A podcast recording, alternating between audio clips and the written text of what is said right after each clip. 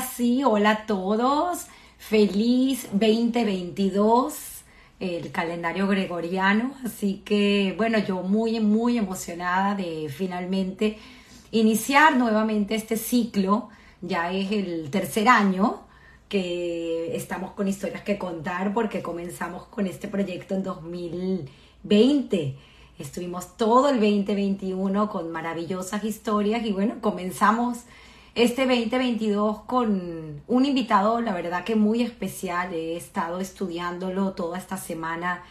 Eh, creo que queda falta todavía aún más tiempo para seguir investigando y sacando información. Espero que Ricardo haya hecho bien su tarea. Eh, ya voy a proceder a invitarlo porque como siempre digo, pues aquí queremos aprovechar y indagar y averiguar siempre de esta gente tan maravillosa que nos acompaña y nos deleita con estas historias de vida. Eh, vamos a, proceder a hacerle la invitación a Ricardo. Aquí lo estoy buscando. Vamos a ver, no lo consigo. A ver si aparece. Aquí está. Eh, una conexión fascinante desde Israel hoy. Eh, aquí estás. Fue muy rápido aquí ya la gente ansiosa, porque todos estaban preguntándome cuándo vamos por fin a tener este programa tan maravilloso y aprender tantas cosas. Así que Ricardo, agradecida enormemente de tenerte como mi primer invitado del año y fascinada, fascinada porque sé que vamos a tener todo un carrusel de emociones, como siempre digo, con tu historia. Muchas gracias, Tamara, buenas noches. A, bueno, buenos días, tardes o noches, dependiendo de dónde estás. Para mí son buenas noches. A todos la audiencia y gracias a ti de verdad por la oportunidad de hacerme pasar pena frente a tanta gente, pero haré lo mejor que pueda.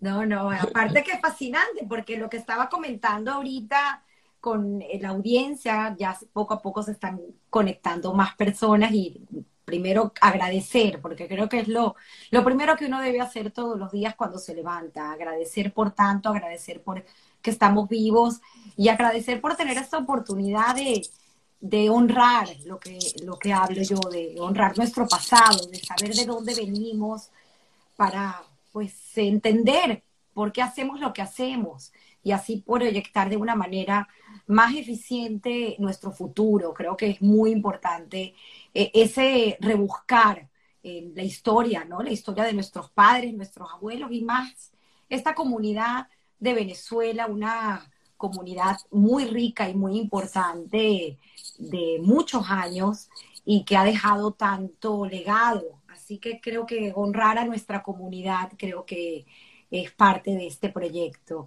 Así que bueno, Ricardo, tenemos muchísimo para hablar y eh, es una historia nuevamente fascinante porque tenemos muchos países que recorrer hasta llegar a hoy en día donde tú estás, que es Israel. Pero antes de eso, pues muchas vivencias y creo que podemos hacer como un resumen, porque obviamente son muchas historias, además que tengo un compromiso de invitar y traer el programa a tu madre, que probablemente acepte porque, bueno, fue una leyenda en Venezuela, en el mundo del tenis, así que creo que sería muy interesante poder tenerla, pero si quieres podemos comenzar con ella, ¿no? Con Valerie, con sus padres, que también tienen una historia muy interesante, tus abuelos, sí. desde Alepo, Siria. Desde Alepo.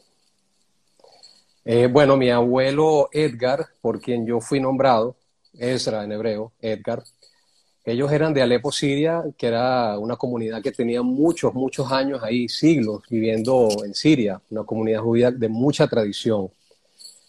y ellos eran diez hermanos, o sea, el papá de él se llamaba Joseph Dweck. Entre las historias que he escuchado es que él tenía un orfanato que era muy conocido en Alepo y atendía a los niños huérfanos eh, de todo tipo, tanto judíos como no judíos. Eh, eventualmente ellos estaban en el negocio de los textiles y se fueron a Inglaterra, donde ese, negocio estaba empezando a surgir. Y entonces se fueron casi todos, o sea, eran 10 hermanos, se fueron 9, creo que se quedó una hermana más en Alepo unos años más, pero eventualmente ella ellos se fueron a, a, Manchester, Inglaterra también. Y ahí es donde conoció a mi abuela, que ella, mi abuela, por el lado de mi, de mi abuela Esther, que de paso era una persona que jugaba muy bien bridge en Venezuela. La gente que sabe de bridge quizás la recuerda por ese lado. Y además eh, muy elegante y siempre entaconada. Gracias. Este, eh, ellos, ellos se fueron de Egipto, eventualmente a Inglaterra también, aparentemente era un buen destino para las personas del Medio Oriente, un país que era abierto, estaba progresando, venía de la revolución industrial, atrás, era un país que estaba muy bien, de primer mundo.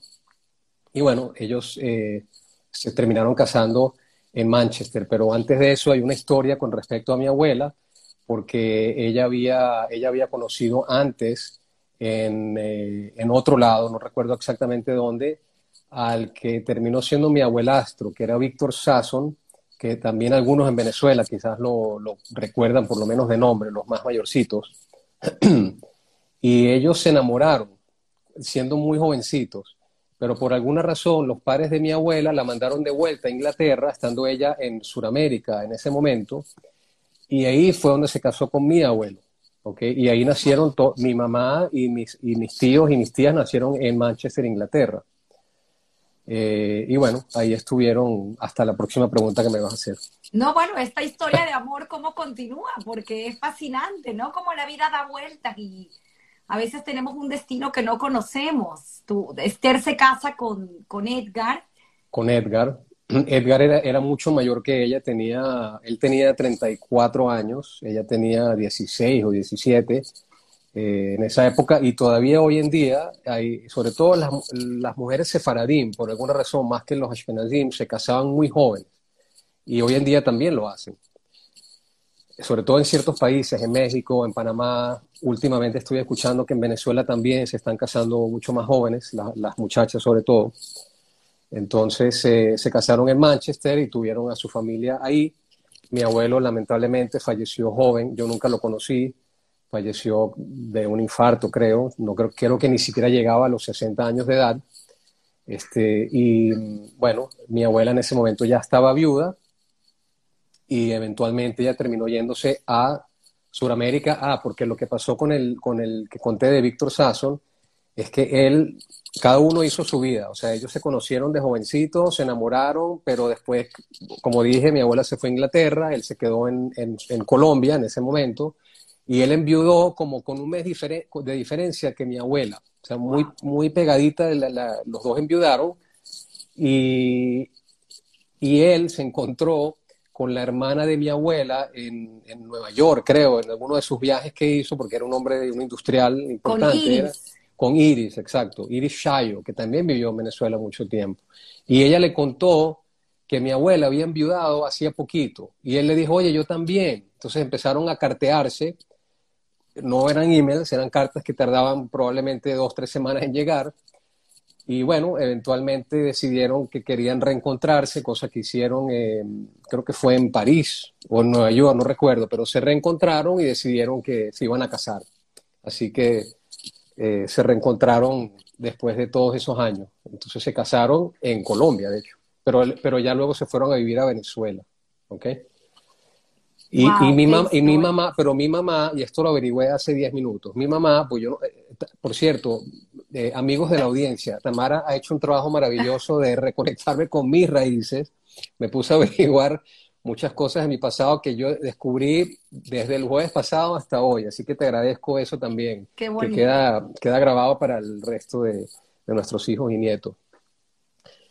Em, mi mamá no se fue con mi abuela. Yo pensaba que sí, pero no. Mi, abuela se fue porque ella viuda se casó con Víctor Sasson, su segundo marido, y bueno, y él estaba en Sudamérica, ya estaba en Venezuela trabajando, le estaba yendo bien y bueno, ya se fue para allá. Mi mamá, estando soltera todavía, se mudó con, con su hermana, o sea, con mi tía, eh, que se llama... ¿Tu mamá Valerie? Valerie.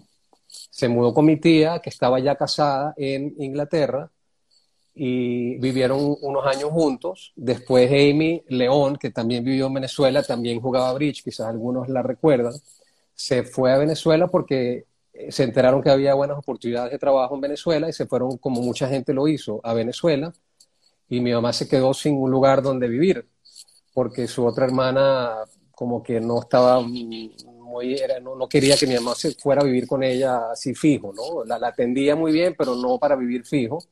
Estaba empezando su propia familia. Entonces mi mamá dijo, no sabía, no, no sabía qué hacer y se fue a Venezuela también. Y se mudó con mi abuela y con Víctor, ¿no? Y ahí fue donde eventualmente conoció a mi papá. Y ahí comienza pues la, la otra historia. Es increíble porque esta mezcla, porque al final es una mezcla de culturas que hace luego con, con tu papá al casarse con, con, Manuel, porque es otra historia muy distinta y cómo estas dos personas al final se encuentran y, y se casan en Venezuela y pues forman esta familia con, ya con ustedes, pero esta historia de tu padre también es fascinante porque tu padre viene de este pueblo que muchos también en Venezuela llegaron de Novachele, que en su momento pertenecía a Rumanía, Rusia, el río creo que es el Prost, que es un, un, caudal, no, no, no, vamos a decir como el Orinoco, pero eh, una geografía muy interesante y cómo ellos también esta travesía que hacen estos abuelos y, y aparte, eh, quedé fascinada porque Miguel, creo que era el padre de Manuel, Correcto. tiene un doctorado eh, que a ver si pudiste averiguar por fin, le pudiste preguntar a tu padre dónde estudió, pero cuéntanos de esa historia. Pues sí, colgué con mi papá hace cinco minutos y en, en, ese, en esos minutos que hablamos descubrí otras cosas también de mi lado paterno que les voy a compartir con ustedes también. Mi abuelo nació, como dijiste, en Novoselic, lo que hoy en día es Rumania, y mi abuela venía de Ucrania, Modolie Polox, Polox algo así. El, en el caso de mi abuelo, él, él eh, le llegaron noticias desde Perú es una historia muy curiosa. Bueno, él terminó yéndose a Perú, él quería estudiar también y quería hacer vida, pero aparentemente en Perú eh, habían indígenas, habían japoneses, hasta hoy en día hay una influencia importante en Perú de los japoneses, pero los blancos, ¿ok? Querían más blancos, querían más blancos en, en Perú. Y entonces empezaron a dar visas a cualquiera que fuera de raza blanca, o sea, obviamente hoy en día eso sería politically incorrect, pero en ese momento es lo que estaba pasando y mi abuelo era blanco, entonces le dieron una visa, se mudó a Perú y bueno, también ahí pues había una comunidad judía que estaba empezando a nacer, había posibilidades de casarse y él terminó estudiando un posgrado, se graduó, hizo un PhD en filosofía y letras. La parte que yo no sabía, que no te conté a ti, Tamara, y, te la, y se las cuento ahorita, es que él unos años después se fue a Francia, donde hizo otro PhD en antropología entonces, por eso es que tenía esa confusión. Él, tiene, él, tuvo, él tenía dos PhDs, uno en filosofía y letras y uno en eh, antropología, que de hecho después una hija de él y un nieto de él terminaron siendo antropólogos bastante reconocidos en México. O sea, tienen medallas presidenciales y libros y cosas, ¿no? Entonces, esa es la historia de Miguel. Qué interesante. ¿Y cómo en un cierto momento me contabas que ellos hacen, eran personas muy sionistas, bueno, tratando de remontarnos en aquella época, ¿no? O sea, llegar sin idioma a Perú, eh, tener que aprender el idioma y luego seguir abriéndose camino, pero todavía con esa eh, vena sionista, pues hacen una migración en el 49 a Israel y tu papá creo que hizo su bar mitzvah en un campo de refugiados. No, no, sé si en un campo de refugiados, creo que fue uno en kibbutz más bien, pero quiero contar algo que me enteré ahorita también del lado de mi abuela paterna, de la mamá de mi papá, porque ellos, ellos escaparon de lo que eventualmente fue la Unión Soviética, pero ya era un régimen comunista. Todo esto es en la época de 1915, 20, por ahí, ¿ok? Ellos, eh, mi abuelo, o sea, el papá de ella era una, persona que le iba muy bien eh, en, esa zona que hoy en día es Ucrania, tenía contactos con el gobierno, pero algo pasó, algo pasó, que hubo como un roce, una diferencia con algún gobernante, quizás por un tema de que quería que le pagaran vacunas, yo qué sé, como eran esa época, y él se enteró que lo querían matar o sea, le llegó la noticia a través de un informante, porque él tenía amigos en el gobierno, le dijeron Boris, se llamaba Boris Milstein. Le dijeron, Boris, vete porque mañana te vienen a matar. Y él agarró sus maletas con las hijas, con mi abuela Noemí y sus dos hermanas, y trataron y escaparon. Ellos escaparon de Ucrania. Eh, creo que cruzaron el campo, el río, fue toda una historia así muy dramática. Pero fíjate tú que de las mi abuela eran tres hermanas, Noemí y dos más. Una de ellas, que era chiquita, estaba llorando mucho en el camino. Lloraba, lloraba, no, no entendía, era una niña de cinco años, imagínate. De repente, viniendo de una casa cómoda, eh, con sus lujos y sus cosas, la están metiendo en un río, en un campo, y entonces ellos se dieron cuenta que si esta niña seguía llorando, los iban a agarrar a todos y los podían agarrar y matar o apresar, ¿no? Entonces la dejaron atrás con los abuelos de ella. Y lamentablemente ella era una de estas judías que nunca pudo salir de la Unión Soviética. O sea, que en el año 92, eventualmente, o 94, por ahí, eh, fue cuando dejaron salir a los judíos de Rusia. Entonces, mi abuela y sus padres y su, hermana lograron escapar justo a tiempo. Pero mi, tía abuela, la, hermanita chiquita, que se llamaba Shura, nunca, nunca no, no pudo. Entonces ella se casó en Rusia, tuvo una hija en Rusia y ellos, y ella, y ellos emigraron a Israel eventualmente.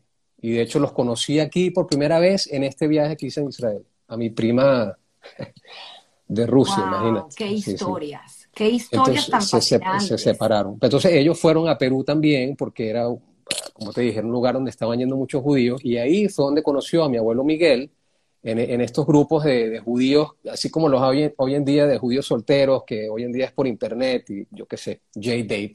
En ese momento eran grupos juveniles que hacían sus reuniones y ahí se conocieron y fueron los primeros novios uno del otro y se casaron al poco tiempo después y hasta el último día, esas historias bonitas de amor donde eran la única pareja toda su vida, ¿no? Eh, ellos, se, ellos se casaron en Colombia porque el papá de mi abuela eh, le surgieron oportunidades en Colombia, donde también había una, comunidad judía naciente, entonces ellos se fueron a Colombia y se casaron ahí, y ahí nació mi papá. Increíble historia. Y nace tu papá en Colombia, pero luego hacen este intento de aliar a, Israel. Sí, pasaron unas cositas en el medio, pero sí. O sea, mi abuelo fue a Francia, hizo el PhD, volvió a Colombia, siempre con mi abuelo, obviamente. ¿no? De hecho, mi tía nació en Francia, la que es antropóloga. Mm cuando se fundó el Estado, mi abuelo era sionista, sionista. Eh, además pertenecía a ciertos movimientos de izquierda que en ese momento estaban de moda.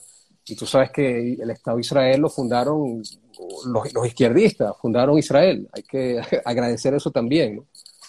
Eh, se fue en el año 49, unos años, unos meses después de haberse fundado el Estado de Israel, llegaron a un campo de refugiados y bueno, tuvieron esa vida de pioneros en Israel durante esos años iniciales, que eran muy, muy interesantes. No como hoy, que uno llegó aquí con todos los lujos y las comunidades, no, ahí era en la mitad de la guerra, ¿no? Pero él tenía ese sentimiento sionista muy fuerte y bueno, se llevó a toda la familia para allá. Eso fue como en el 49. Tenías también una anécdota que me pareció fascinante porque, aunque vamos a ir un poco para atrás y para adelante, pero entender esa vena de cineasta que tienes, andamos investigando y pues me contabas que tu padre pues tenía esta vena de actor. Sí, a mi papá le gustaba la actuación y creo que lo empezó a estudiar en Israel, se metió en algunos cursos, algunas academias. Em, algo pasó en el camino que puede ser, y esta parte no recuerdo exactamente, pero puede ser que él descubrió que las mejores academias de actuación estaban en Estados Unidos o en Europa, entonces él terminó yéndose de Israel. No sé si por esa razón o por otra. El hecho es que él hizo su bar mitzvah en un kibbutz aquí, en Israel, ¿no? Pero después de eso se fue y, él, y él estudió actuación y le estaba yendo muy bien. Le, decían que tenía un buen futuro. Pero él me contó que eventualmente se dio cuenta que en realidad eso no era una vida para una persona que quería casarse, tener hijos, ¿sabes? Eran era muy nocturno, eh, ¿sabes? Es un ambiente quizás no ideal para una persona que quiere casarse, tener hijos y, de repente hacer una, hacer una vida, pues ganar, ganarse la vida de alguna manera. La, gente en el teatro, a menos que sea súper famoso, no se gana la vida con facilidad, ¿no? Entonces, eh, estando, eso fue, él se fue de vuelta a Sudamérica Yo recuerdo que terminó en Maracaibo varios años, mm. trabajando con un tío del que, le, que le dio trabajo ahí, el señor Meilixon. Tenía una maderera que se llamaba Mazuca, que algunos quizás la recuerdan también. Él trabajó ahí un tiempo, luego se fue a Caracas y ahí fue donde conoció a mi mamá y ahí sigue la historia. Pues. Y se conocieron en el Club Puerto Azul, un club tan, tan mencionado y tan querido por todos nosotros, que de hecho tuvimos a Raúl Cohen, quien fue presidente en dos, tres periodos, hizo grandes cosas por nuestro maravilloso club. Se conocieron allí. Sí, ahora tengo la duda de si se conocieron ahí o si le pidió la mano ahí, ¿no? Pero como todo fue muy rápido, o sea, se conocieron y al, poco tiempo, antes de un mes, ya le pidió la mano y se comprometieron y, y se casaron a los pocos meses, ¿no? Con esta mujer que es tu madre, con su acento que todavía no pierde hasta el día de hoy, British. Exactamente. Ella habla inglés con un inglés British no tan acentuado como quizás lo tenía de más chiquita, pero cuando habla español sí se le siente un poquito el acento. Yo no lo siento, pero otra gente me dice que, que sí se lo nota, ¿no? Bueno, haciendo la investigación, pues obviamente tenemos el, el Internet, podemos irnos a, a, varios eh, artículos y además también videos pude conseguir de tu madre como comentarista, porque pues tuvo mm. una carrera increíble. Si quieres podemos hablar un poco de ella eh, como tenista eh, ella ya llegó a Venezuela eh, haciendo, o sea, hizo su tenis en Manchester. Sí, ella jugaba tenis en Manchester, le gustaba, le gustaba el deporte, perdón. Y llegó a Venezuela, siguió jugando tenis. Eh, eventualmente, bueno, ella ganó muchos trofeos. Yo me acuerdo creciendo en la casa, cada dos, tres semanas llegaba otro trofeo de algún torneo que hacía, llegó a estar en segunda categoría, jugaba interclubes, en ese momento estaba en el Altamira Tennis Club, fue capitana del equipo. Eh, eran épocas muy interesantes, muy bonitas. Pero ella también se metió en la parte institucional del tenis, llegó a ser presidenta de la Federación Venezolana de Tenis, delegada de Venezuela en varios congresos. Eh, también se metió, era, era, la, era organizadora de la Copa Davis durante muchos años también, cuando jugaba en la Copa Davis ese, torneo entre países, ¿no? Venezuela jugaba contra otros países, ella era la organizadora y a veces, cuando el torneo era en otro país, me llevaba a mí o a mis hermanos al, a la Copa Davis, con todos los gastos pagados. Era, muy divertido. Además, teníamos buenos puestos para ver los partidos. Y en paralelo, ella se metió a la parte de comentarista. Eh, la, invitaron primero, creo que fue a Venevisión, o creo que fue a Venevisión. Eh, por ahí estaba Gonzalo López Silvero, que era un comentarista conocido. Luego trabajó en Venevisión, luego fue a Meridiano y bueno, y todo eso duró varios años. Después eh, la invitaron a ser comentarista de ESPN en Estados Unidos. Entonces, con cierta frecuencia viajaba a Connecticut y volvía porque transmitían desde allá. Y creo que el clímax de todo eso fue cuando la llamó CBS, donde ella estaba transmitiendo, eh, por ejemplo, un US Open desde la misma cancha donde estaban jugando los jugadores. Ella, ella se metía y entrevistaba en inglés, porque ella, ella era bilingüe, ¿no? Es bilingüe. Entonces, bueno, eventualmente hizo eso durante muchos años. Y ya llegó un momento que como que se, se, cansó, se retiró y de vez en cuando la llaman para hacer entrevistas sobre tenis, ¿no? Pero lo sigue siguiendo mucho. Y otra cosa que, que yo, eh, digamos, tuve la oportunidad es que ella también iba y sigue yendo todos los años a los grandes torneos de tenis. Entonces, cuando iba, por ejemplo, a Wimbledon, me llevaba a mí a mi hermano. Y entonces yo, me, yo llegaba a Wimbledon, ella iba con su eh, carnet de prensa o como delegada de Venezuela, entonces nos metíamos en el comedor con todos los jugadores de tenis. O sea, yo llegué, yo, yo, almorzaba con Jimmy Connors, Bjorn Borg, eh, John McEnroe, porque estaba ahí oficialmente, era el hijo de esta señora que tenía ese carnet de acceso a estos lugares, ¿no? Entonces, y bueno, nosotros, sí, la verdad, quizás no lo apreciábamos tanto en el momento, ahorita sí lo aprecio mucho más, ¿no? cuando ya no lo puedo hacer. Tendríamos que hacerle la pregunta a tu madre, ¿qué opina de el incidente ahorita en estos momentos con Djokovic en Australia? Pero bueno, quedará. Interesante. Ahora, tu madre, pues también, eh, cuando conoce a Manuel, eh, tengo entendido, y bueno, muchos de nosotros pues recordamos eh, aquella tienda eh, que empezó en San Bernardino, Lámpara Horley, que hoy en día pues es todo un conglomerado, ¿no? El grupo Orly. Sí. Y fue fundadora junto con tu padre. Creo que la idea fue de tu padre. Correcto. Sí, mi padre, como te dije, de Maracaibo se mudó a Caracas, él quiso empezar su propio negocio, ya estaba casado con mi mamá, fundaron la Para Horley, mis abuelos paternos también se habían mudado a Caracas con ellos, ellos fundaron y trabajaron con ellos varios años también. Yo, yo tengo recuerdos de ellos trabajando en la Para Horley, que esta es una tienda que está en lo que eh, siempre le decían la que está frente a la Marina. Hoy no es la Marina, hoy es, la, hoy es otra cosa. Diagonal electricidad de Caracas en San Bernardino. Entonces fundaron eso y es un negocio que existe hasta el día de hoy. Eh, Lámpara Orly, Grupo Orly, ET, que se lo maneja mi hermano ahorita, que sigue viviendo en Venezuela. Es el único de la familia que está ahí en este momento. Y bueno, sí, eso fue, pero, pero ella trabajaba en, en, Lámpara Orly en las mañanas con la administración y en las tardes se iba a su tenis. Yo, yo creo que eso fue parte del contrato matrimonial. Lo que hagan, ella iba a jugar tenis en las tardes y, hacer carrera en el mundo del tenis. Qué increíble, qué increíble. Ahora, háblame un poco de, tu infancia, porque tienes unas anécdotas eh, increíbles que al final nos van formando, ¿no? Porque tenías este acercamiento al mundo del tenis por tu mamá, tengo entendido también porque me lo han soplado por ahí y luego lo conversamos, que fuiste también nadador, estuviste en el equipo de waterpolo, tu experiencia en el colegio y esa, que no se nos olvide contar esa anécdota que creo que fue algo importante que, que te sucedió en el colegio y tuviste que cambiar de colegio. Ah, la famosa historia. Un segundito. Adonai Eloheinu melech haolam David Amén. Hoy en día soy una persona observante, ya contaremos eso. Ya llegaremos ahí, sí. No lo era para nada en el colegio. Mi, familia era, tradicionalista.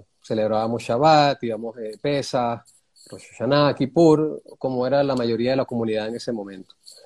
Mira, yo tengo recuerdos muy bonitos del colegio. Yo estudié en Moral y Luces hasta segundo año. Ahí me cambié al Rambam. Ahorita cuento eso. Yo, yo crecí en San Bernardino, en la Avenida Los Próceres, en el edificio Mactor 2, que estaba frente al Parque Anauco.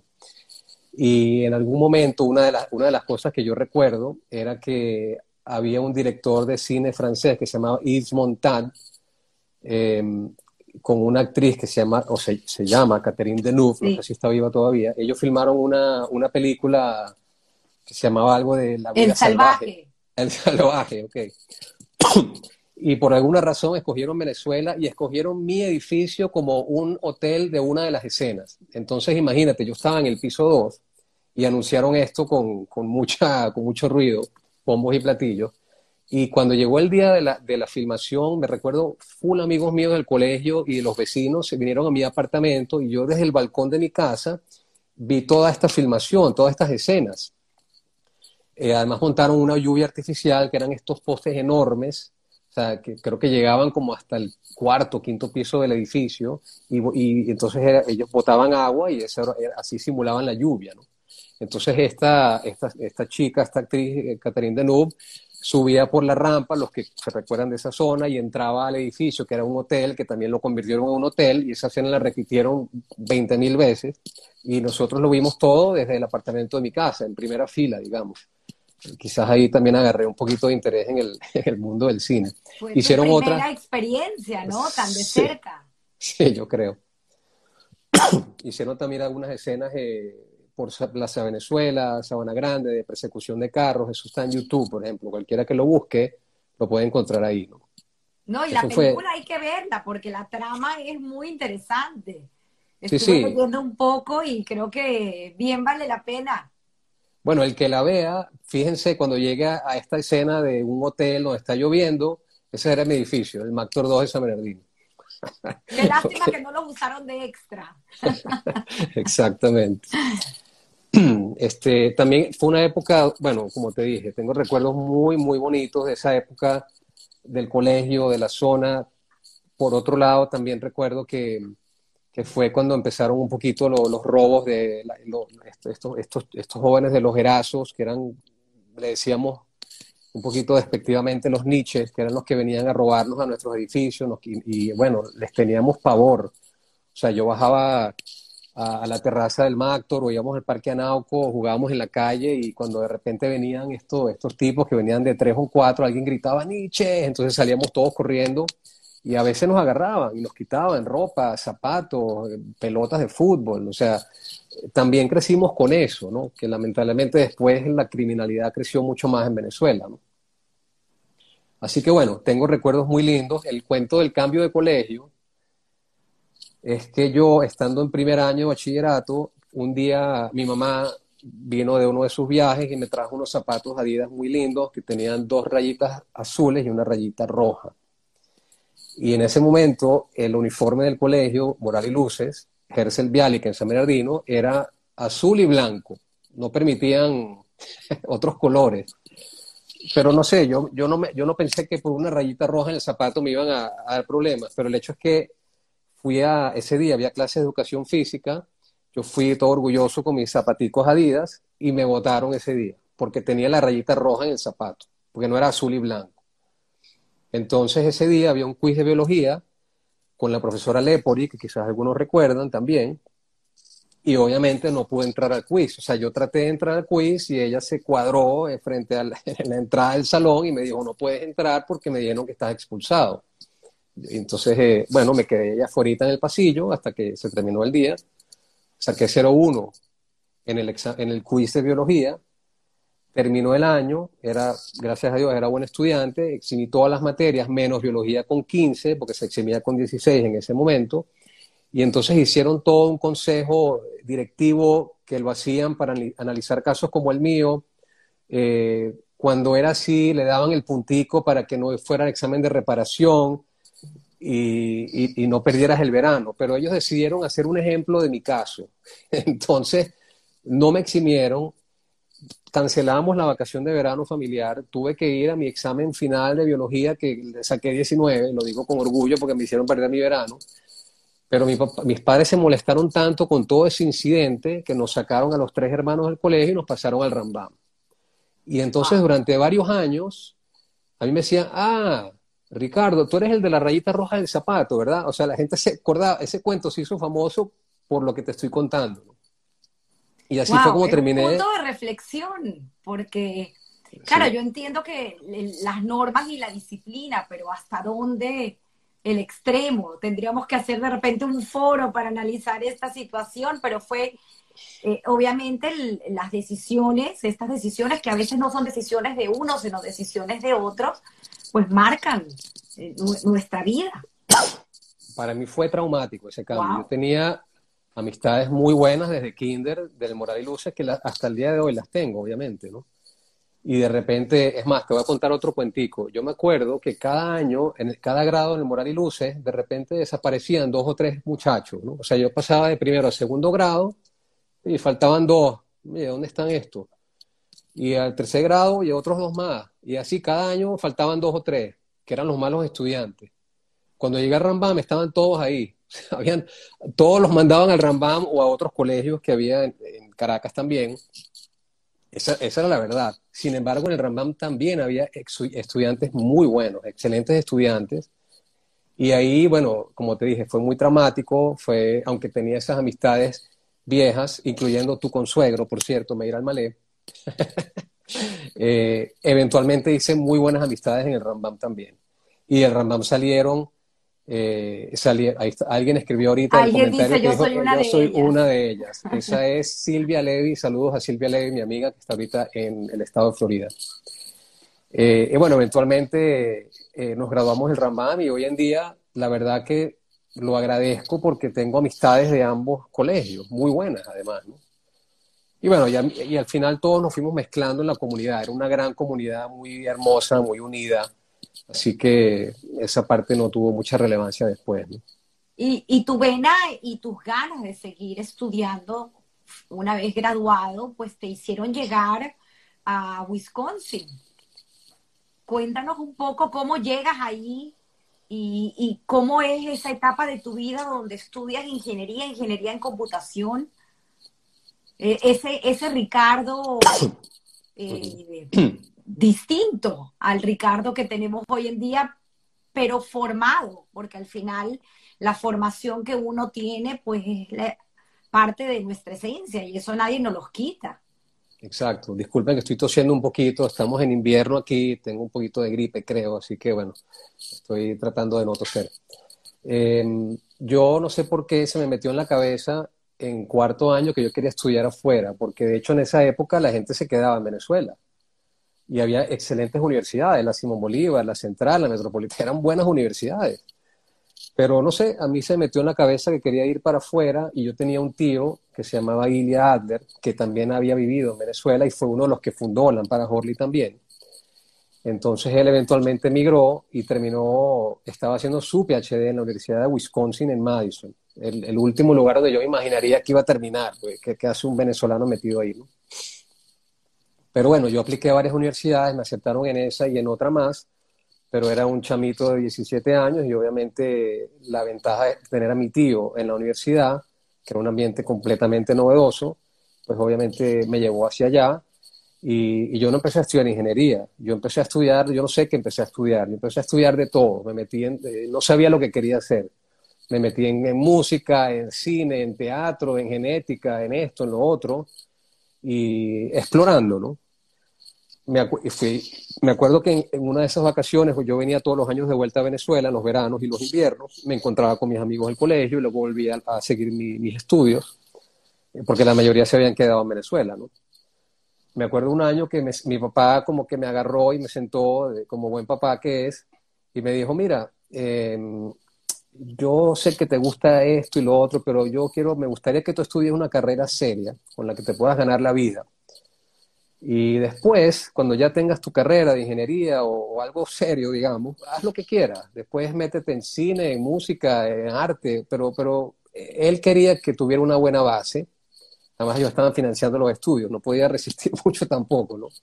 Entonces, eh, yo dije, ok, está bien, y me metí en ingeniería, en ingeniería industrial y en computación. Yo saqué una doble carrera que era relativamente fácil hacerlo en, en Estados Unidos si combinabas bien las clases, ¿no? Era como una especie de sudoku.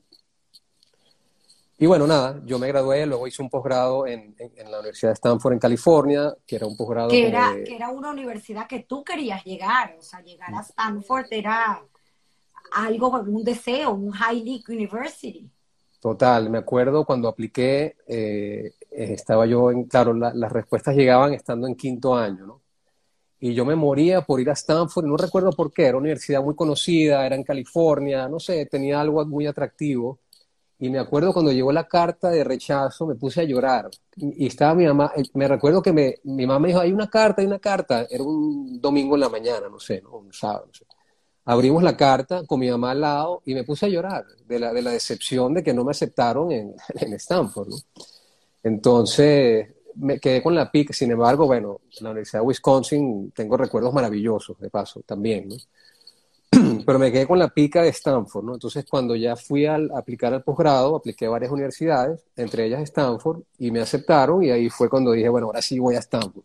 A pesar de que me habían ofrecido dos becas, tanto en Georgia Tech como en Wisconsin. En Wisconsin no podía, hacía tanto frío en Wisconsin que dije, no puedo seguir aquí, era, era too much. O sea, como, como estudiante que iba a fiestas y hacía eh, activo, bueno, pero para seguir ahí era, era too much. Además tenía esta cosa con Stanford, entonces agarré otro amigo mío que también lo habían aceptado, hicimos un cross country, un viaje de tres, tres, eh, tres días eh, cruzando todo Estados Unidos, eso tiene otra cantidad de anécdotas, hasta que llegamos a Palo Alto, en California, y bueno, ahí empecé mi posgrado.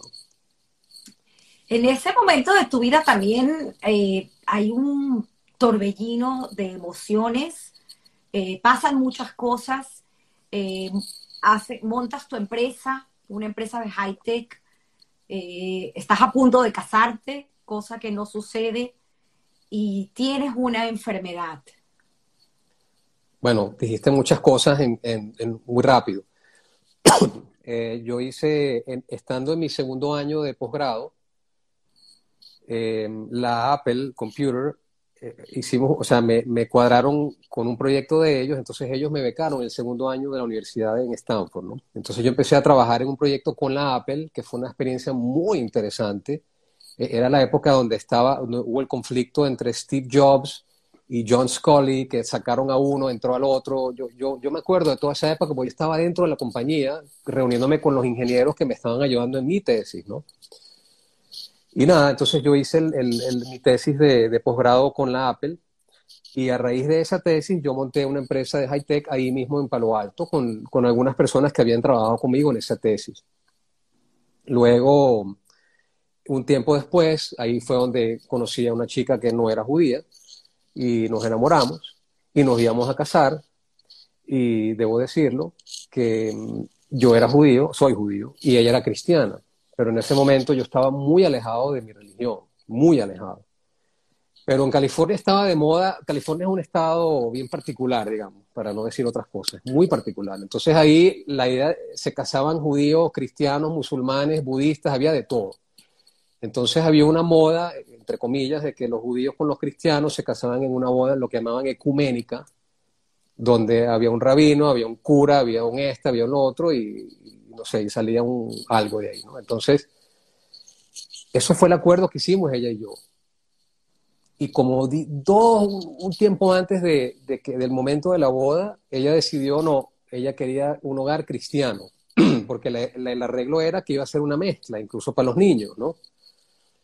Y yo le di, y mira, me pasó algo muy interesante, Tamara. Yo estando tan alejado del judaísmo, pero súper alejado, cero interés. Es más, en Wisconsin llegué hasta rechazarlo porque era, me da pena decirlo, pero era como una raya. O sea, el, querer pertenecer al, al, mundo WASP, White Anglo-Saxon Protestant, que era el grueso de lo que había ahí, había muy pocos judíos, lleva a un joven inocente a hacer tonterías, ¿ok?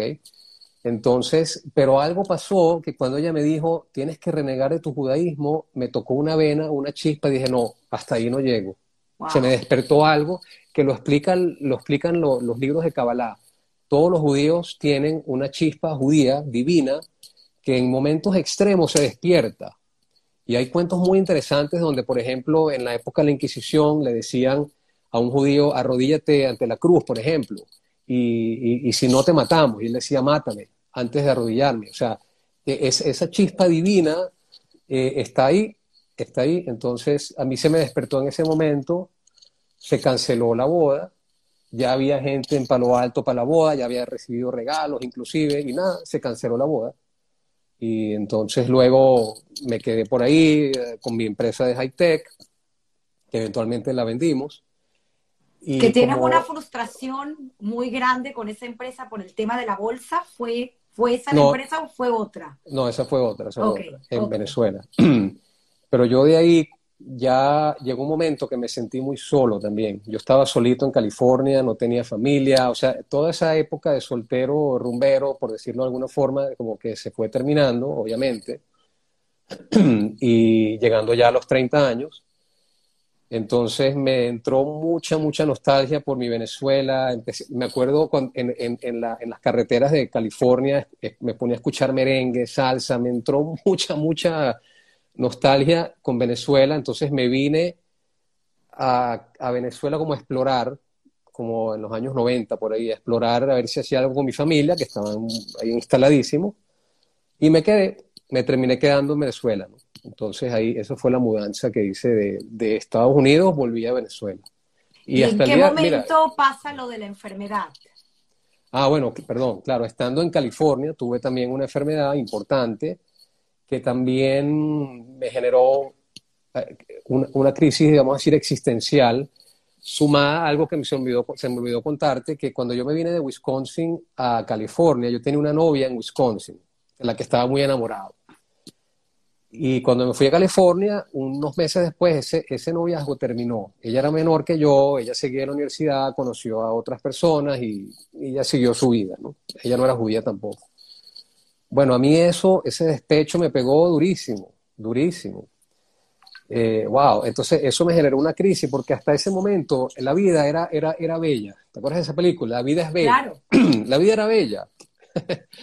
¿Qué te puedo decir? Eh, eso, sumado a la enfermedad que vino después, me, marcó mucho, ¿no? Y, me, lanzó en una búsqueda espiritual filosófica donde empecé a leer todo tipo de libros, a hablar con gente, iba a retiros, iba a congresos, iba, no tienes idea de la, la, cantidad de cosas que yo exploré, excepto mi judaísmo, qué absurdo, pero bueno, así fue, ¿ok?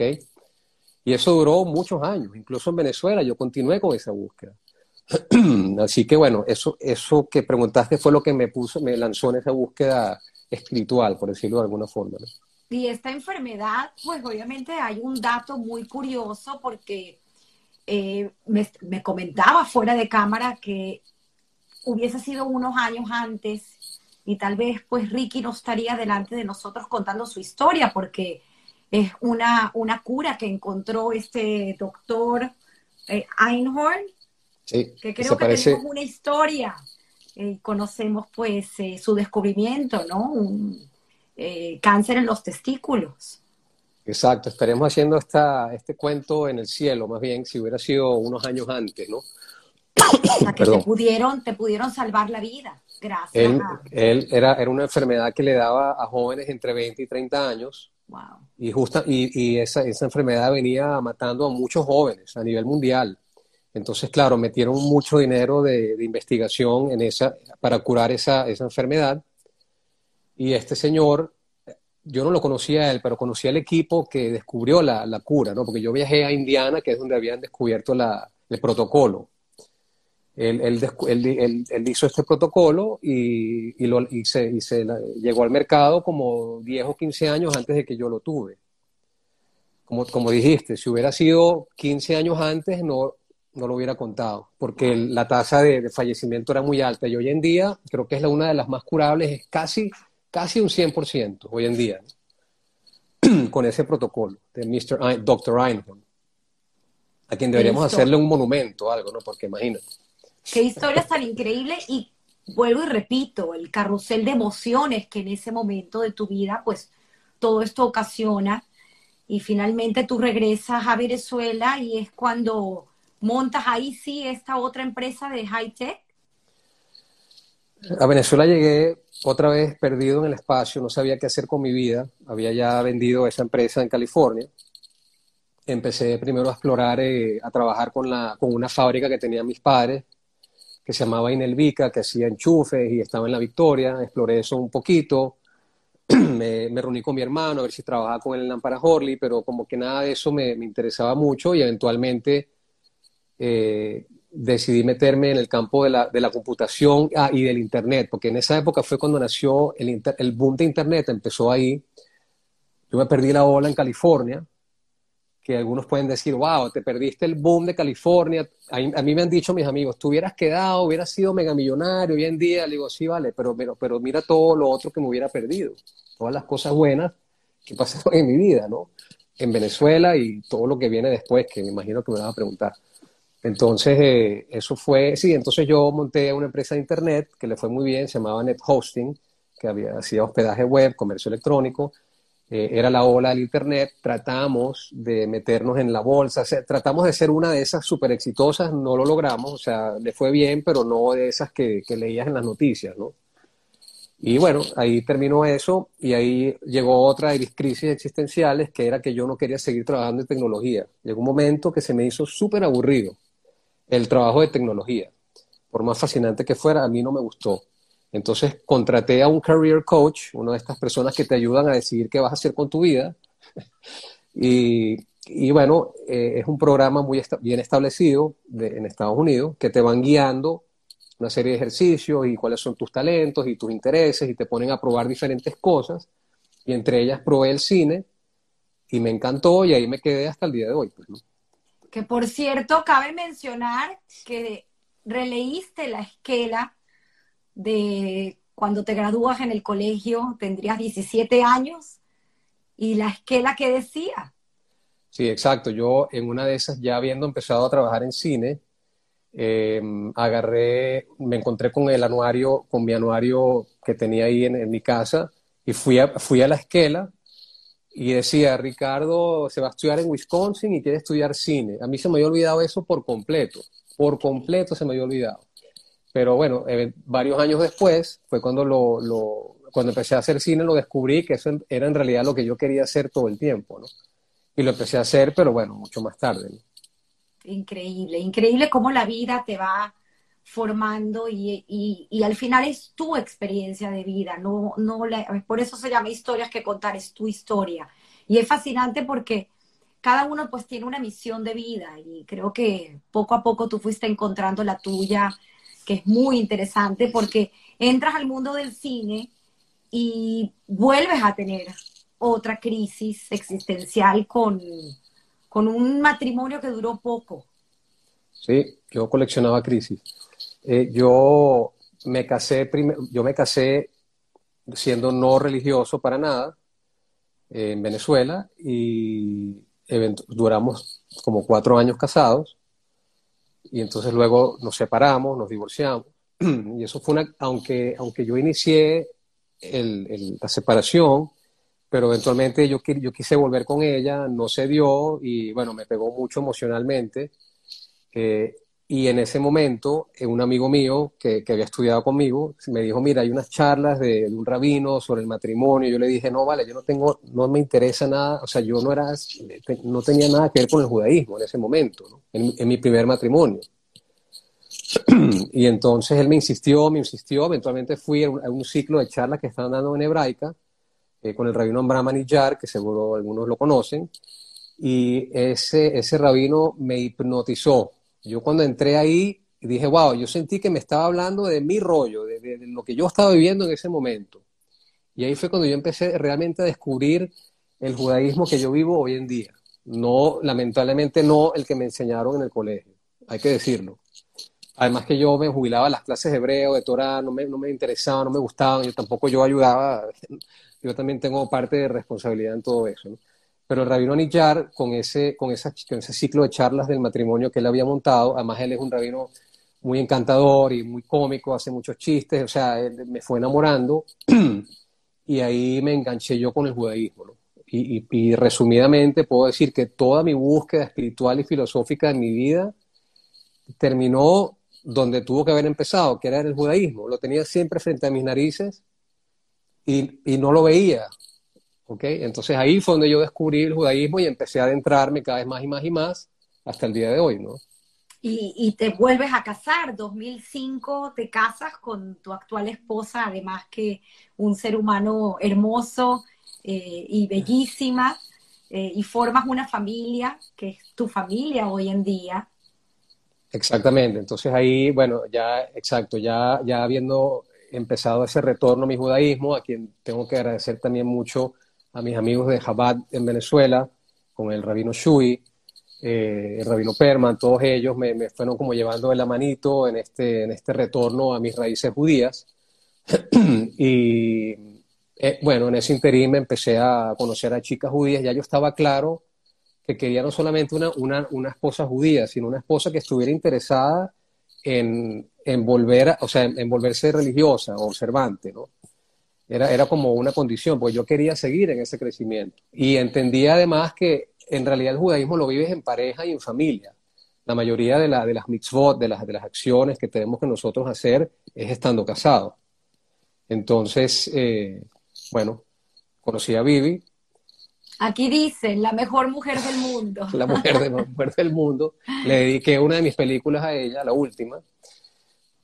y nada, eh, la verdad que fue un encuentro muy bonito. Eh, pasaron muchas cosas en el camino donde eran como señales que nos fueron juntando y eventualmente nos casamos y decidimos e, empezar una vida ya más, o sea, un camino de religión, de ir creciendo en el judaísmo hasta el día de hoy. Y es algo que no termina nunca. O sea, estando aquí en Israel, han, han, ocurrido cambios muy importantes en nuestra vida después de ya 15 años de casados. O sea, que eso es un proceso eterno, pues, ¿no? Lo interesante de toda esta historia es que finalmente eh, logras encontrar un equilibrio, un equilibrio en lo que es tu vida personal y tu vida profesional, porque ese mensaje que, que tanto buscabas para ti, llega el momento que tienes una herramienta que es universal, que es el cine, y consigues una forma de transmitir un mensaje a través de tu profesión.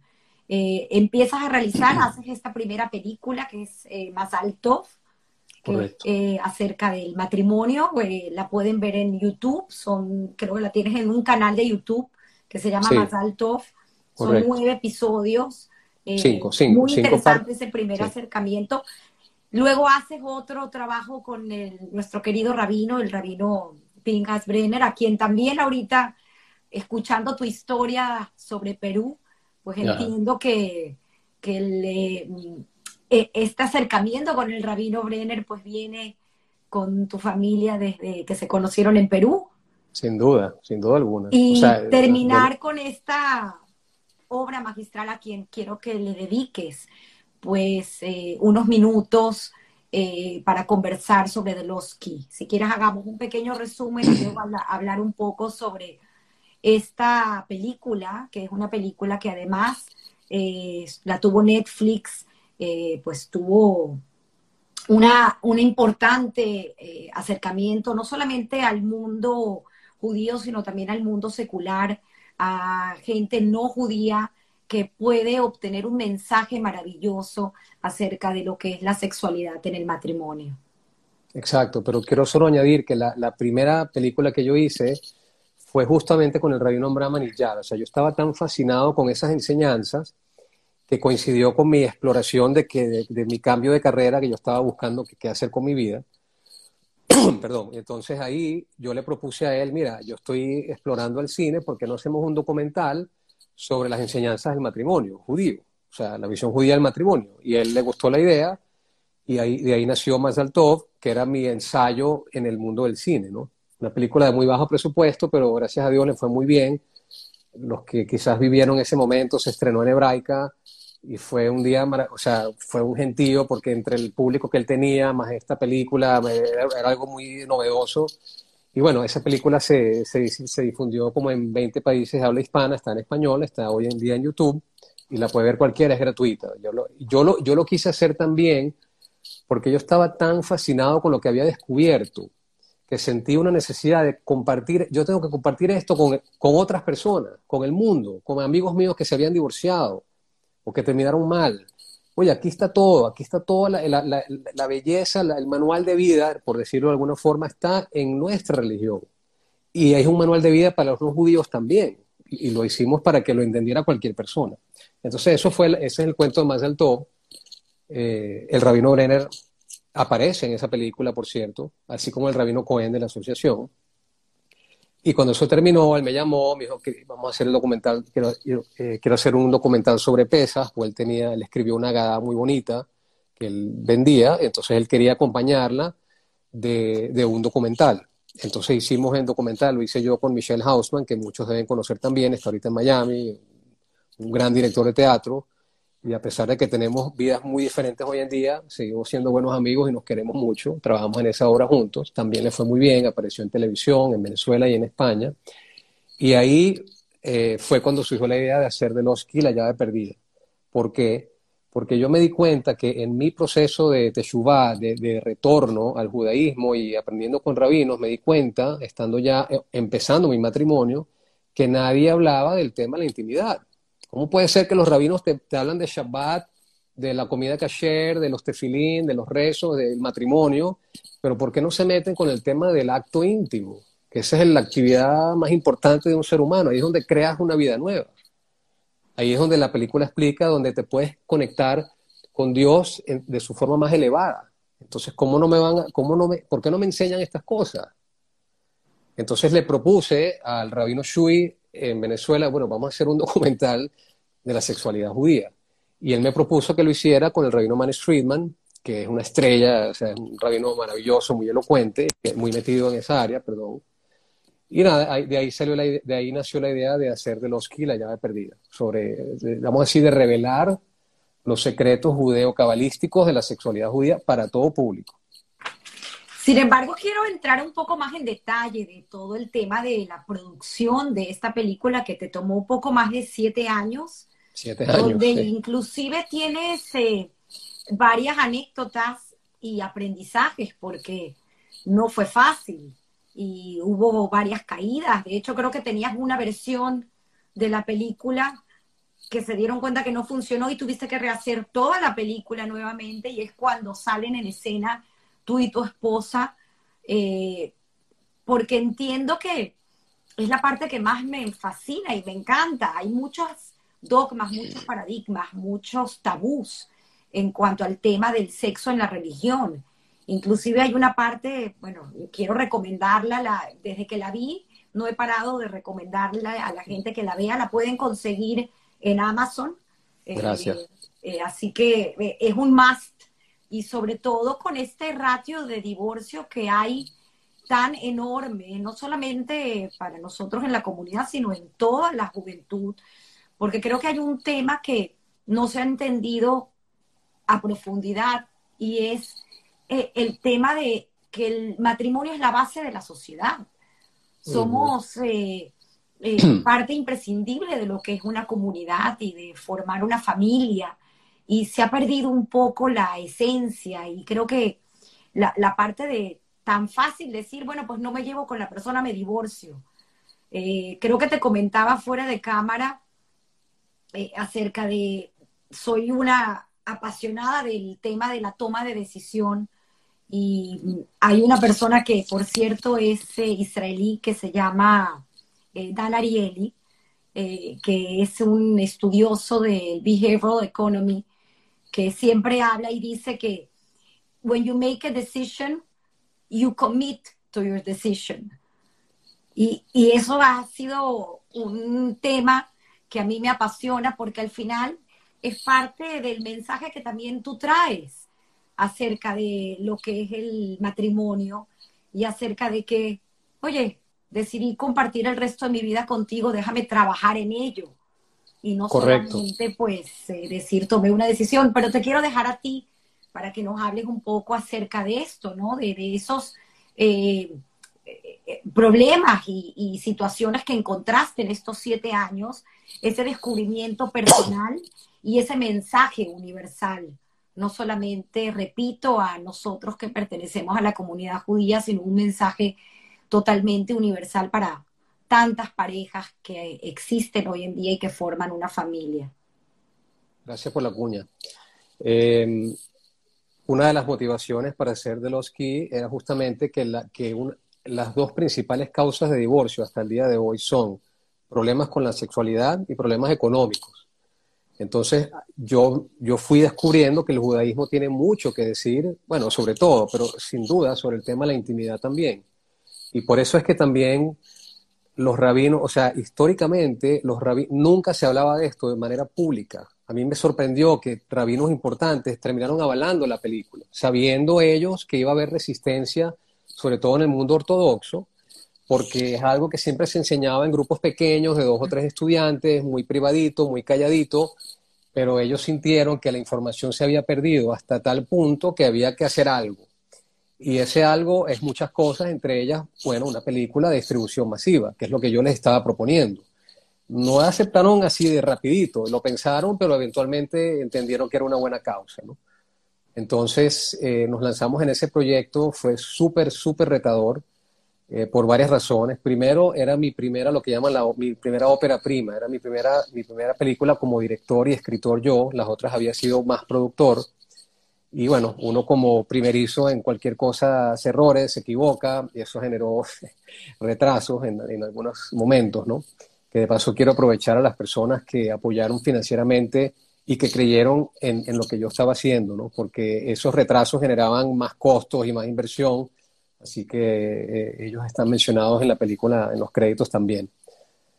Eh, pero eh, eso fue una de las razones que tardó tanto. La otra, quizás la principal, era que yo quería, porque ya yo estaba, a medida que yo hacía la película, yo estaba en mi proceso de crecimiento con mi pareja. Yo estaba haciendo mi, cada vez era más religioso también.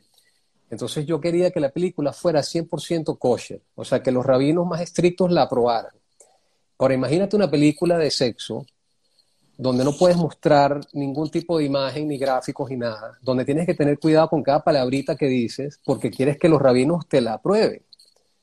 Y eso, bueno, como te podrás imaginar, imagínate, toda la selección de imágenes, de palabras, a veces, a veces me decían, quita esta palabrita que dijo la persona al final de la entrevista, hasta ese, hasta ese nivel, ¿no?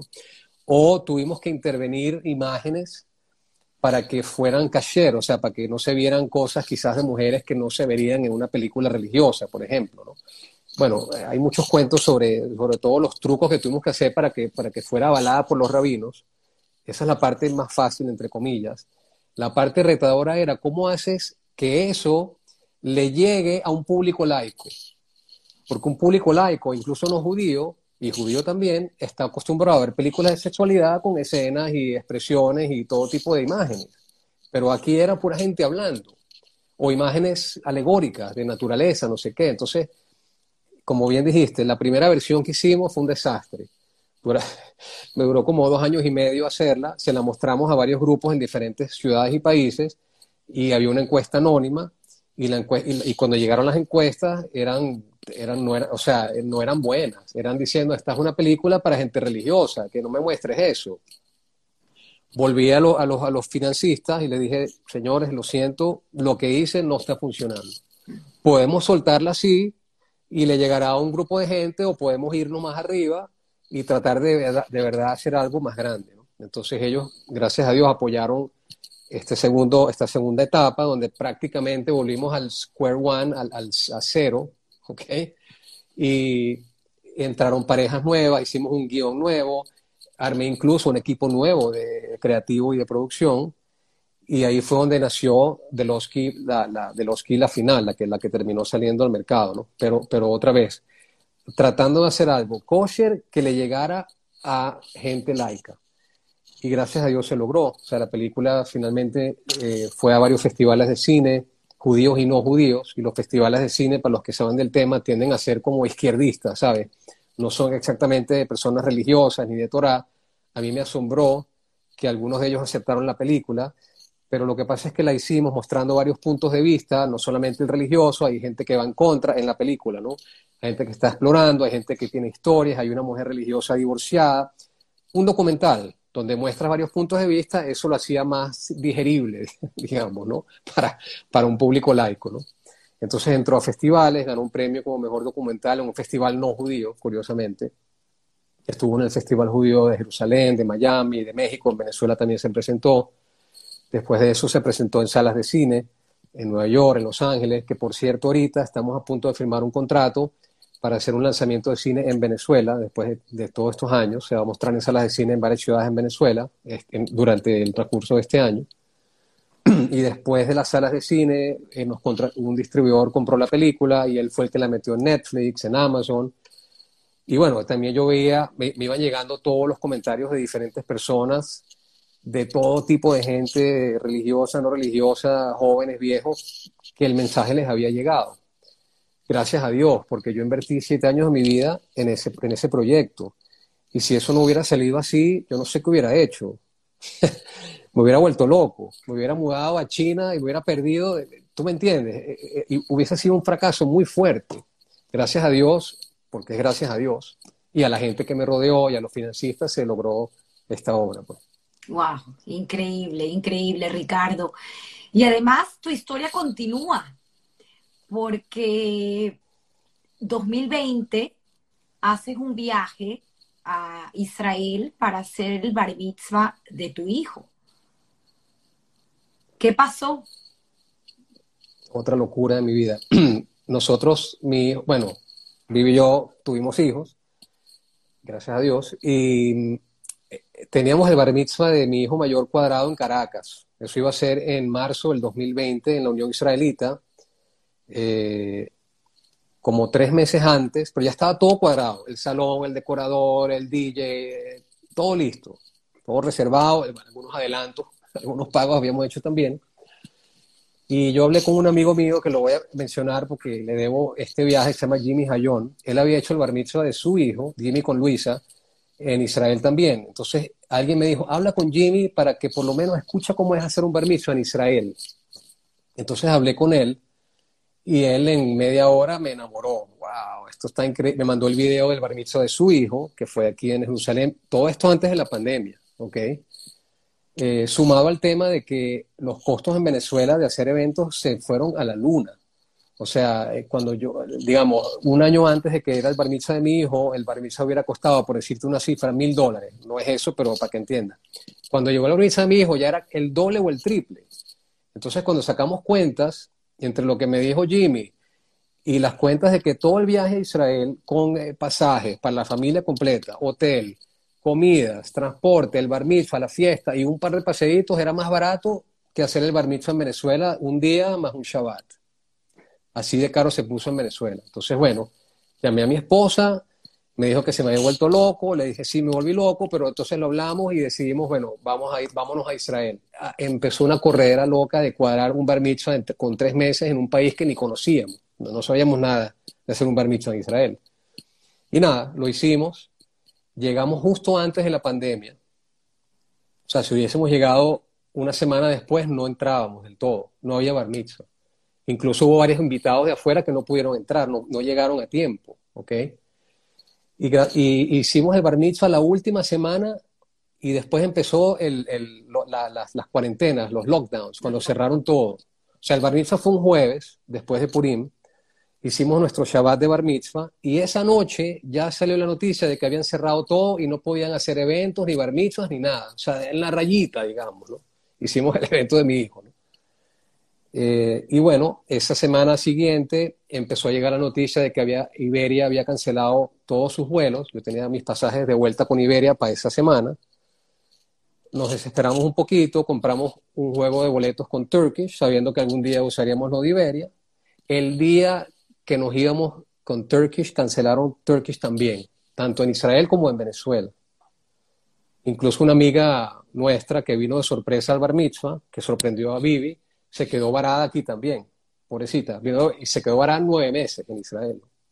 Al igual que mi suegro, mi suegro estaba con nosotros y se quedaron varados con nosotros en Jerusalén. Bueno, eso fue un mes, dos meses, cuatro meses, llegó el verano, mis hijos habían terminado las clases por Zoom desde Israel, pero con sus colegios en Venezuela. ¿Qué hacemos ahorita? Dios mío, qué locura es esta. Eh, nada, los metimos en un colegio, colegio israelí, porque no tenía sentido seguir con estas clases en Zoom. Eh, y nada, uy, creo que se cortó ahí la conexión tuya, Tamara. y, en el, y en el interín, el tema legal, porque ustedes entraron como turistas, ¿cómo, cómo, manejaban esa situación. Tu conexión está cortada hacia mí. ¿Tú me escuchas bien a mí? Te escucho perfecto. Perdimos la señal, pero ya la recuperamos. En, ese proceso que duró nueve meses, o sea, de marzo a diciembre, enero, eh, cada vez que íbamos al Ministerio de, de, Interior para renovar la visa, al final nos empezaron a amenazar. O sea, no pueden quedarse aquí de turistas toda la vida. Ellos no entendían cómo es que en Venezuela no dejaban entrar a la gente que vivía ahí. Es absurdo, ponte a pensar. Yo no podía volver a mi casa en Venezuela. No me dejaban entrar ni salir a la gente de ahí, ¿no? Bueno, entonces, entonces nos recomendó eh, Fabio Hauben, que es el, el Shalías, el del encargado de la agencia judía en Venezuela, que estaba también en Israel varado. Dijo, mira, haz un cambio de estatus que es como parecido a hacer aliyah a Israel, que es mudarse a Israel, y después tú decides si te quedas o no, pero tienes que hacer eso para legalizarte y para meter a los niños en el colegio también. Entonces hicimos todo ese proceso, ese papeleo.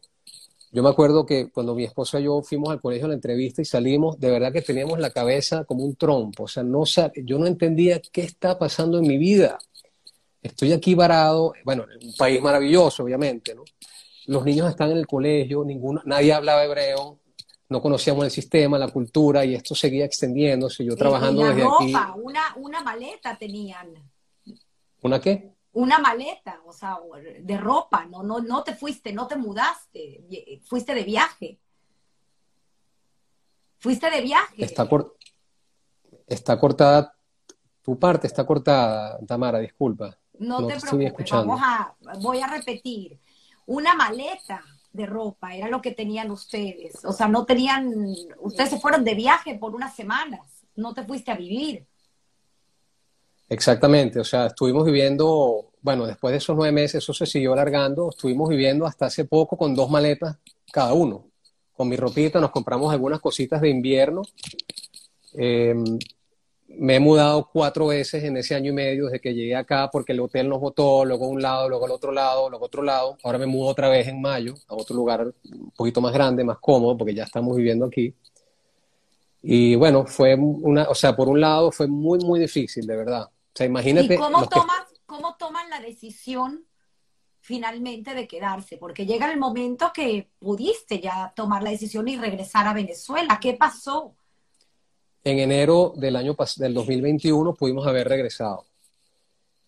Los niños ya estaban en la mitad del año escolar, estaban contentos, Vivi y yo nos estamos adaptando un poco más. Lo que se escuchaba de Venezuela era terrible con el tema de la pandemia, más la situación política que ya todos conocemos. Y decidimos por lo menos que los niños terminen el año escolar en Israel, era lo más sensato. Y bueno, eh, con más o menos en abril, mayo del año pasado, eh, hicimos las consultas familiares y con nuestro rabino, y entre Vivi y yo, obviamente, y seguimos, ¿sabes qué? Pasaron tantas cosas en estos meses en Israel, tantas señales, que eso es otro, otro. Estoy pensando hacer una película sobre eso, te lo digo en serio. Tantas cosas extrañas pasaron en esos meses que nos decían, era Dios diciéndonos, te, saqué de Venezuela para que te mudes a Israel. Así entendimos el mensaje clarito, clarito. Y bueno, decidimos quedarnos aquí. Yo fui a Venezuela en junio me traje todas mis cosas en un, en un barco con otros, eh, con otros amigos que, que también hicieron aliyah y ya decidimos quedarnos en Israel. Vida nueva. Wow, wow, qué historia. Y en el interín, tus padres también salieron de Venezuela y quedaron varados. Mis padres fue así. Mi mamá vino al bar mitzvah, mi papá no se sentía bien en ese momento y se quedó en eh, Caracas. Mi mamá logró salir de Israel como que un día antes de que, de que trancaran los vuelos de Tel Aviv a Miami, porque e, era vía Miami, y no pudo regresar a Venezuela. O sea, mis padres estuvieron separados nueve meses, diez meses separados, algo que nunca había pasado en sus décadas de matrimonio. Mi papá en Caracas, gracias a Dios estaba mi hermano ahí medio cuidando lo que es vecino de él, mi mamá en Miami, y bueno, nada, una historia terrible, bueno, terrible, ellos lo, lo manejaron muy bien, ¿no? pero bueno, eventualmente mi papá también logramos sacarlo de Venezuela vía México y está ahorita en Miami. Tiene, mi mamá tiene ya, igual que yo, casi dos años en Miami. Mi papá tiene ya casi un año y bueno, por ahora están ahí, ¿no? Ahora, lo que quiero añadirte, que imagino que estamos ya terminando pronto, es que yo nunca había estado en Israel. la primera vez en mi vida que yo pisé Israel es en este viaje que hice ahorita de Bar Mitzvah tres veces antes en mi vida iba a ir a Israel y se cayó el viaje. Una, eh, mi papá me invitó a ir y entonces tenía un torneo de tenis estadal en ese momento y preferí jugar el torneo, entonces llevó a mi hermano. Otra era con la gira del colegio, entonces en vez de ir a la gira me fui a un campamento de tenis.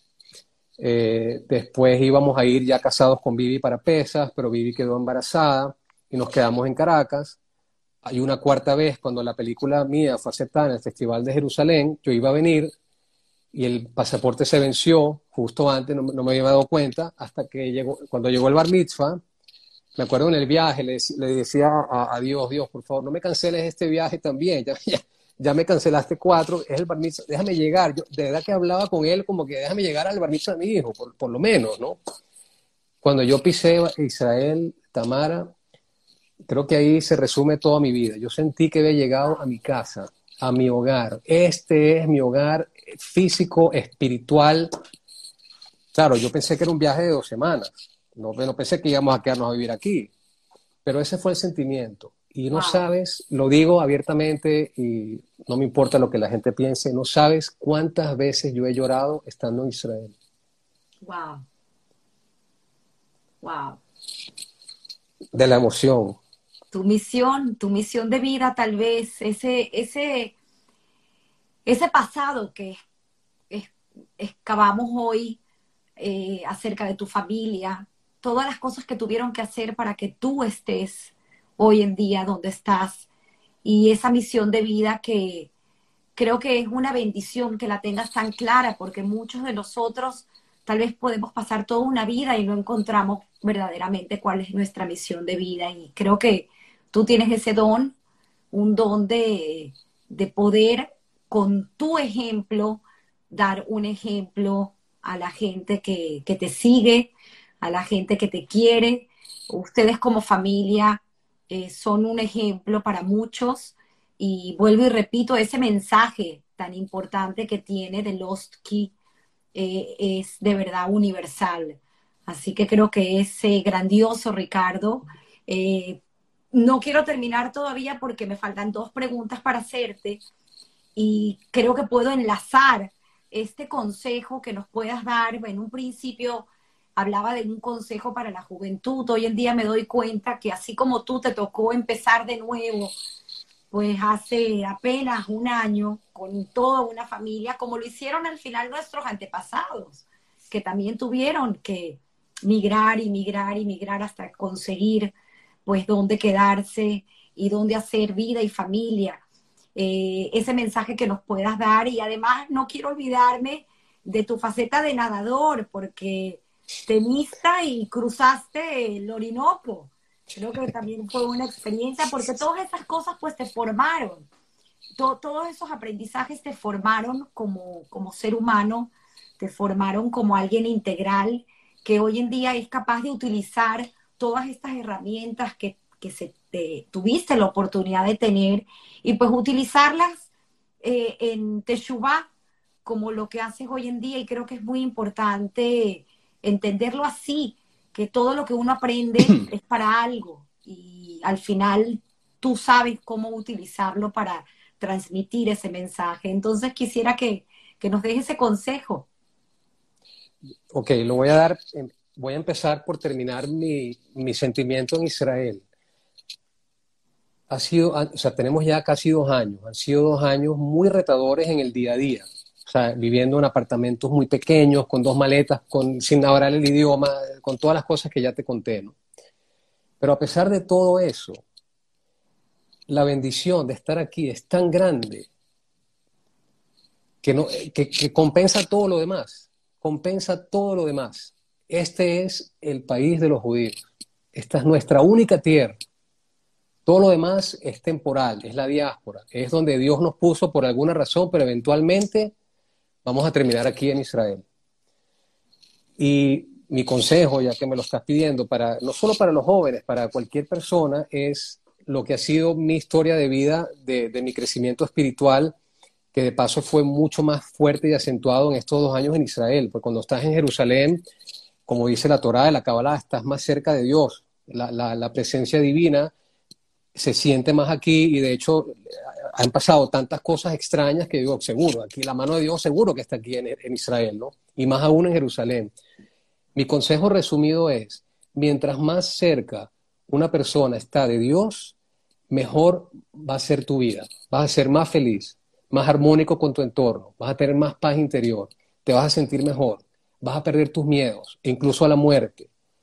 Todo eso se resume en tu cercanía a Dios. ¿Y cómo te acercas a Dios? Bueno, a través de la Y lo puedo decir yo, me, tomo la libertad de decirlo, que me pasé por el budismo, el taoísmo, el yoga, el existencialismo, eh, todas las, todos los ismos que te puedas imaginar, yo los, los exploré en profundidad, algunos, ojo, no, no solamente libritos, ¿no? Y al final en el judaísmo están las respuestas a la vida, para un judío y para un no judío también. O sea, mientras más cerca una persona y un matrimonio esté cerca de Dios y la Torah te dice cómo te acercas a Dios, mejor vas a estar en tu vida, vas a tener una mejor vida. eso es en resumido lo que yo puedo decirle a la gente. Y si quieres paso a lo de la natación. Cuéntanos un poquito, por favor. no, la natación. Bueno, la natación fue eh, para, pasar mi guayao, como dicen, cuando me divorcié. Eh, hice muchas cosas y entre ellas yo ya venía nadando toda mi vida, como había jugado waterpolo en la universidad también. Decidí cruzar el Orinoco. Y eso se, eso se convirtió en una terapia donde empecé a entrenar el doble de lo que yo entrenaba normalmente, eh, en el Club Altamira justamente. Y la meta era cruzar el río Orinoco. Es una carrera que hacen todos los años hasta el día de hoy, donde cruzas el río Orinoco y el Caroní son como tres kilómetros y medio. Y bueno, eso, me, eso fue parte de mi terapia emocional, digamos. Eh, ese, cruce fue otra experiencia mística también. Imagínate, tú estás metido en este río enorme, llega un momento que eres tú, el mar y, el, y Dios y el cielo, y no, hay no ves a nadie, porque los nadadores empiezan como a esparcirse a tus lados, muchos abandonan la carrera, o se adelantan o se atrasan, De repente estaba yo solo en la mitad de la nada, cruzando el río Orinoco. Gracias a Dios lo crucé, porque ya venía entrenado, mucha gente no lo cruza. Es más, lo crucé mal, o sea, llegué a, donde, a la, más abajo del río, tuve que nadar en contra de la corriente para llegar a la entrada de la meta. Y bueno, fue una experiencia increíble para los que les gusta nadar, digamos. Qué bonito, Ricardo. ¿Me recuerdas una, bueno, los que me conocen saben que soy una fanática de los TED Talks y me recordaste ahorita de un TED Talk de un nadador inglés, por cierto, se llama Luis Puck, que hizo un reto de nadar eh, en el Himalaya, un, eh, hacer un cruce eh, a unas temperaturas, pues te podrás imaginar. Y le pasó algo similar a lo tuyo. Al final, la primera vez que hizo el intento no lo pudo hacer, casi se ahoga, salió y él estaba en ese momento pues con los monjes tibetanos, se fue al campamento y hizo una reflexión y se dio cuenta que él tenía que volver al río y hacer el intento, pero con humildad. No como ese nadador veloz de, piscina, sino enfrentarse a algo mucho más grande, que era Dios. Así que como bien tú lo dices, eh, cada uno va a encontrar su respuesta, pero la fe y de entender de que hay algo más grande que guía nuestro camino es importante. Así que muy lindo, les recomiendo. Se llama Luis Puck. Tiene dos charlas en TED. Quisiera hacerte esta pregunta final que le hago a todos mis invitados y que muy humildemente tomo prestada de alguien a quien admiro muchísimo y que también recomiendo su podcast, que es Guy Ross. Eh, él tiene hoy en día un podcast llamado How I Build This, donde entrevista a muchísimas personalidades del mundo de los negocios, eh, sobre todo fundadores de empresa, para entender un poco quién es y quién está detrás de esa estructura. Pero pues me tomo la libertad de hacerte la pregunta a ti y entender cuál sería tu respuesta ante qué tanto ha dado en tu vida el tema de la suerte el tema del trabajo, o si lo quisieras ponderar, a lo mejor una ponderación entre suerte o trabajo para Ricardo suerte o trabajo o destino, quizás. ¿Cómo lo interpretes? Bueno, estás hablando con una persona hoy en día de mucha fe, observante, y, y por cierto, si algo me quedó claro en estos casi dos años en Israel es que Dios maneja tu vida, Dios maneja la vida de todos nosotros. Y a veces tú crees que tú eres el que la está manejando, como quizás yo pude haber pensado hasta hace no mucho, incluso siendo ya religioso. Pero en Israel me quedó clarísimo de que Dios maneja el mundo y maneja la vida de cada persona a nivel individual. Entonces, todo lo que nos pasa en la vida es porque Dios te lo pone enfrente por alguna razón. A veces son cosas buenas, a veces son pruebas, siempre son por bien, eh, los judíos sabemos y, entendemos que Dios es bueno. No, no, no, no es un Dios castigador, es un Dios bueno. Entonces siempre las cosas que nos pasan son por bien, pero Dios maneja nuestra vida. Yo no creo obviamente en que hay nada que es al azar, eh, ni, ni, random, eh, o sea, hay, Dios maneja tu vida. Ahora tú tienes el libre albedrío también, tú tienes que tomar tus decisiones de vida y hacer lo que tú consideras que es correcto pero lo más interesante y a veces hasta contradictorio, pero es, es la realidad que no entendemos, es que las dos realidades coexisten. Dios maneja tu vida y a la vez tienes libre albedrío de tomar las decisiones correctas. Y aunque eso suena contradictorio, porque uno habla del destino y uno habla del libre albedrío, las dos coexisten. Y así lo explicaba el Rambam. No hay una explicación humana a esa contradicción y nadie la tiene. Nadie la tiene. Ni, ningún filósofo judío, no judío, etcétera. Así que al final es eso. Dios maneja nuestras vidas y mientras tú más te entregas a Dios, considero yo, mejor salen las cosas, mejor te va a ir en la vida, aunque tengas pruebas duras. La vas a poder enfrentar con mucha más fortaleza y con más optimismo y más esperanza. Así que para mí, yo estoy en manos de Dios, yo no hago nada, Dios hace todo, yo soy un simple servidor, un vehículo que a través de las películas ha traído, he construido mi, mi granito de arena para traer un poquito de, de la luz de la Torá a, los hogares de, las familias. Y esa es la misión que yo entiendo que tengo en la vida, pues, de traer la verdad de Dios al mundo a través del cine, pues. Y estoy trabajando ahorita en la secuela de la parte 2 de The Lost Key, por cierto. Esa era la pregunta que te iba a hacer. La próxima película que tendremos oportunidad de ver dirigida por ti. ¿Tendremos parte 2 de Lost Key? Sí, sí, está bastante avanzada. Estoy ahorita justamente en la fase de buscar el financiamiento. Una vez que lo consiga, la termino porque ya está avanzada. Espero hacer la postproducción aquí en Israel. Ya estoy haciendo algunos contactos y bueno, el que, el que le interese enterarse puede entrar a la página de, de loski.com y anotarse en la base de datos de email o seguirnos en las redes, que se entra a través de la página web también y por ahí se enterarán cuando esté lista la llave perdida, que dos, que espero ojalá se presente también en festivales y en salas de cine. vamos a usar la misma fórmula que utilizamos para la primera. Qué maravilla, qué maravilla de, de hora y media que hemos pasado contigo. Quisiera aprovechar y leerte algunos de los comentarios que la gente ha dejado pues a través de, de aquí, de, de, Instagram, porque lamentablemente una vez que cerremos el live, eh, los comentarios desaparecen. Sin embargo, como siempre digo, vamos a tener oportunidad de las personas que no pudieron verla, verla por YouTube.